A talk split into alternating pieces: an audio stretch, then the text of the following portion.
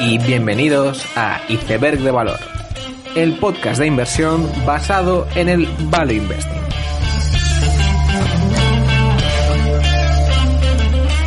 Bienvenidos los seguidores de Benchmark, bienvenidos a Iceberg de Valor.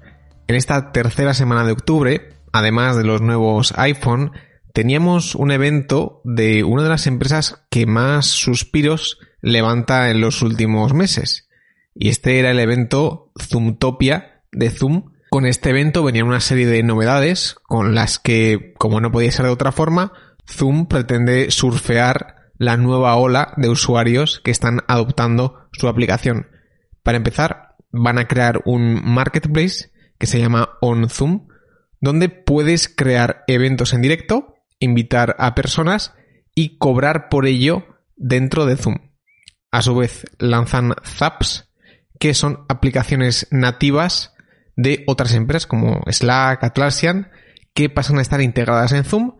Además, anunciaban nueva SDK modificable para poder construir aplicaciones de vídeo customizados encima de la tecnología de Zoom. Además, anunciaban una nueva SDK modificable para poder mm, crear aplicaciones de vídeo customizados encima de la tecnología de Zoom pagando una suscripción. Y bueno, en general toda una serie de novedades dentro de Zoom que seguro hacen de esta normalidad algo más llevadero y facilitan la vida de muchísima gente. Esta semana también anunciaba cifras de ventas LVMH, la icónica empresa de lujo francesa.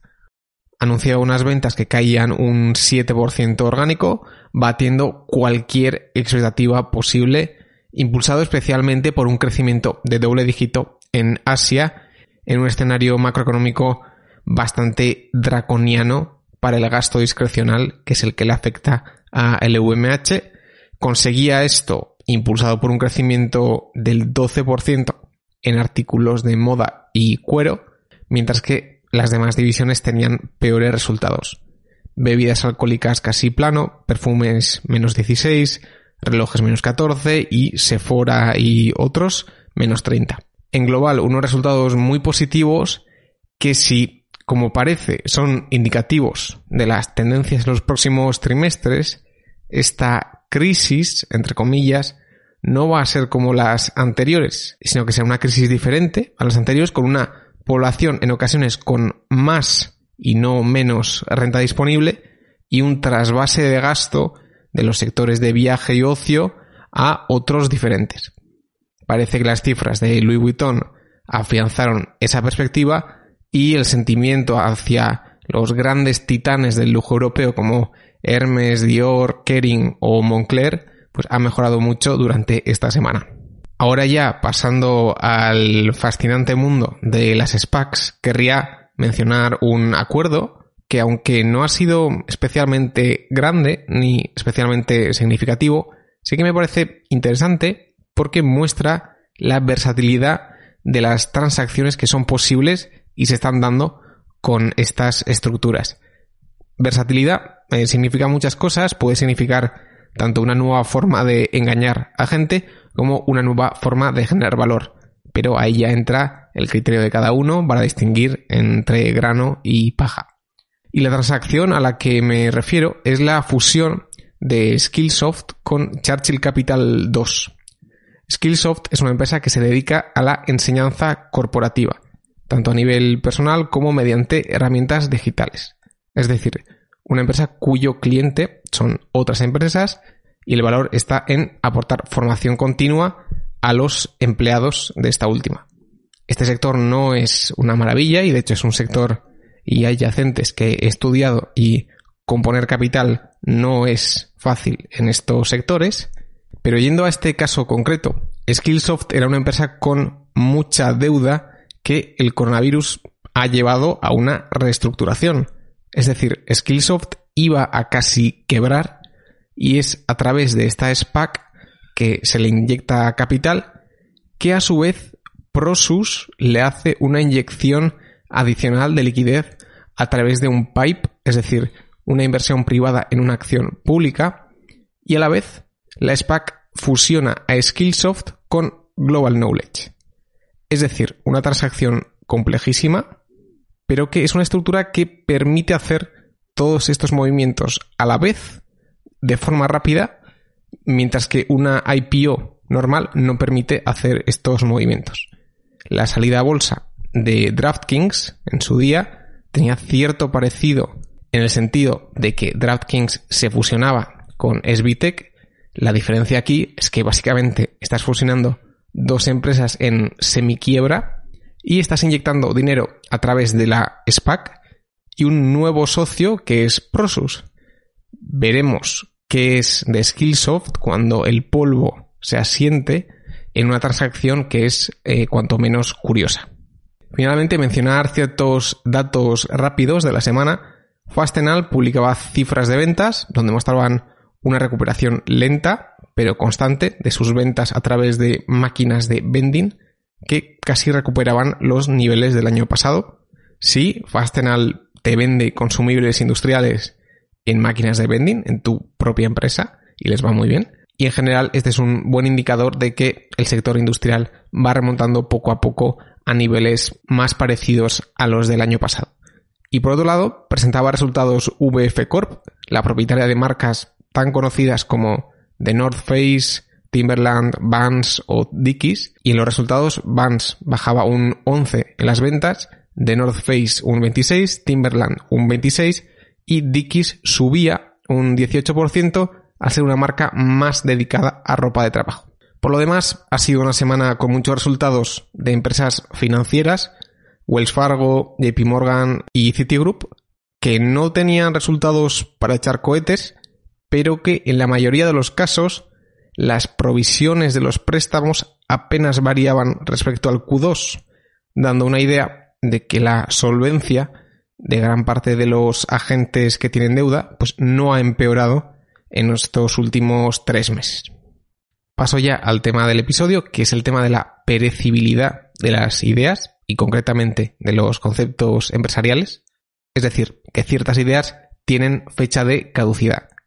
Voy a empezar como primer ejemplo con el iPhone, el primero, que, bueno, se trataba de un producto que era una intersección de muchas invenciones, entre comillas.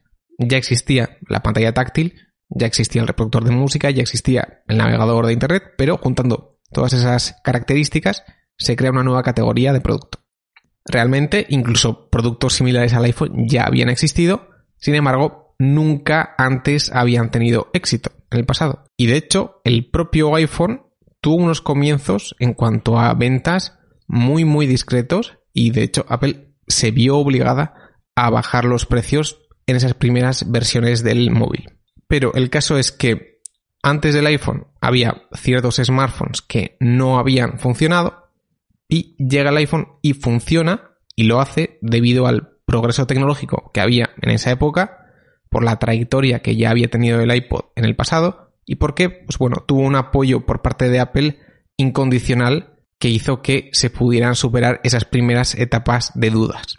Con esto lo que quiero decir es que más allá de la idea del iPhone o la idea del smartphone, lo que determina si esa idea va a tener éxito es el contexto de, esa innovación y la propia ejecución de la compañía. Y por eso mismo, como en este caso, con toda nueva idea que va a tener éxito, siempre habrá gente que diga que esa idea no va a salir bien porque ya había un precedente histórico que así lo indica. Es decir, siempre habrá gente que, por ejemplo, en el caso del iPhone, dirá, como ha habido cinco años de smartphones que no han funcionado, esta idea no es viable y por lo tanto el iPhone no va a funcionar. Y el problema con esta forma de pensar es que que algo funcione o no depende muchísimo más de lo que pensamos del contexto histórico y de los avances tecnológicos de la época que la idea en sí. Es por ello que los modelos mentales de qué va a funcionar y qué no tienen una fecha de caducidad y son muy dependientes del contexto histórico. Siguiendo con productos de Apple, ocurrió una situación similar con el iPad y la tablet de Microsoft. Microsoft en el año 2000 crea una tablet que sirve para leer textos, ver documentos, y sin embargo, esa tablet nunca tuvo éxito. Y sin embargo, años después, con un contexto tecnológico diferente, esa misma idea sí que funcionó con el iPad e incluso se podría decir que funciona con el Kindle también. Asimismo, en el sector del streaming, de música de pago, pues este había sido un cementerio inmenso de startups. Y llega un momento que han fracasado tantos que nadie quiere invertir en el sector.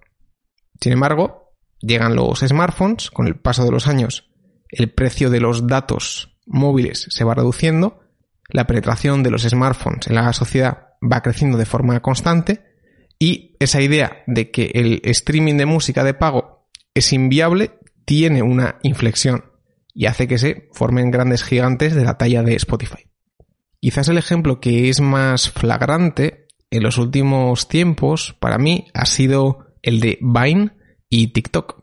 Vine, que fue comprada por 30 millones por Twitter, era una aplicación para grabar y compartir vídeos de 6 y 15 segundos. Y de alguna forma creo que se puede considerar como un proto TikTok. Y aún así, después de ser comprada por Twitter, pues la popularidad de la aplicación cayó en picado. Como en el caso de TikTok, se trataba de vídeos cortos, de gente haciendo alguna especie de meme o cosa graciosa, y sin embargo, ha tenido que ser un mecanismo de descubrimiento de vídeos por inteligencia artificial y quizás una cultura de memes más extendida, la que ha hecho que esa aplicación de vídeos cortos, ahora versión TikTok, haya tenido un éxito brutal. Hubiera sido muy fácil y muy cómodo desechar TikTok, porque bueno, una app para compartir vídeos cortos ya se ha hecho y no funciona, y sin embargo, pues habríamos ignorado una de las aplicaciones con mayor crecimiento de todo el mundo. Y de hecho, hay un caso donde mm, esta caducidad de las ideas se produce en un contexto inversor y a mí me llama bastante la atención. Y este fue el caso de valorar empresas de Internet por el número de usuarios que tenían. Esto había sido el poster child, como se suele decir, de la burbuja.com. Y se solía ver con condescendencia, es decir, la burbuja.com fue tan grande que se valoraba a las empresas por el número de visualizaciones. Evidentemente esta crítica era correcta y las valoraciones del año 2000 pues fueron una aberración, ya que esas visualizaciones pues no estaba claro ni cómo ni en qué medida pues se iban a monetizar. Sin embargo, cuando 12 años después Facebook compra Instagram por mil millones, hubo múltiples artículos que siguen publicados que apuntaban a una burbuja, ya que Facebook estaba comprando una empresa que no tenía ventas y argumentaban que estábamos ante una especie de burbuja, ya que la valoración de la plataforma se hacía por el número de usuarios. Es decir, la última vez que se hicieron este tipo de valoraciones se trataba de una burbuja y por lo tanto ahora también estamos ante una burbuja. No obstante, en este caso sí que habían cambiado ciertas cosas que hacían que esa valoración por usuarios tuviera sentido. Habían pasado más de 10 años donde Google había demostrado que se podía hacer dinero con visualizaciones si le podías poner publicidad delante. E incluso la propia compradora de Instagram, Facebook, pues había demostrado que monetizar era factible a través de anuncios. Por lo tanto, aquel concepto, que había sido el poster child de la burbuja.com, perdía significado en 2012. Como siempre, en estos casos, siempre hay escépticos que señalan al caso pasado sin ver lo que ha cambiado, y esto hace que se pueda generar una oportunidad alguien podría decir, bueno, vale, entonces la idea del episodio es que cuando una idea no funciona, pues no funciona, y que cuando el contexto es favorable y funciona, pues funciona, ¿no? La idea es esa, pero más allá de eso, el concepto que quería transmitir es que el éxito de una cierta empresa o idea es idiosincrático. Es decir, depende de la ejecución concreta de esa idea, de los avances tecnológicos de la época o de lo receptivo que esté el cliente, pero no tanto de la idea en sí. Y es por ello que es importante tener la mente abierta de decir, pues bueno, este concepto ha sido un negocio terrible durante años, pero en esta nueva variante y en este nuevo contexto la idea tiene sentido y puede funcionar. Como en estos casos siempre habrá gente escéptica que rechace una idea debido al modelo mental que ha tenido ese refuerzo repetido en el tiempo, eso dará la oportunidad a la persona que sea capaz de juzgar si algo ha cambiado en el contexto o en la ejecución para poder ir a la contra e invertir barato en aquella idea que después de 5 o 10 años de intentos va a tener éxito. Con esta idea sobre la caducidad de las ideas y de la idiosincrasia del éxito, termino el episodio. Espero que os haya gustado. Dadle a like, suscribíos, nos vemos la siguiente semana y seguid aprendiendo.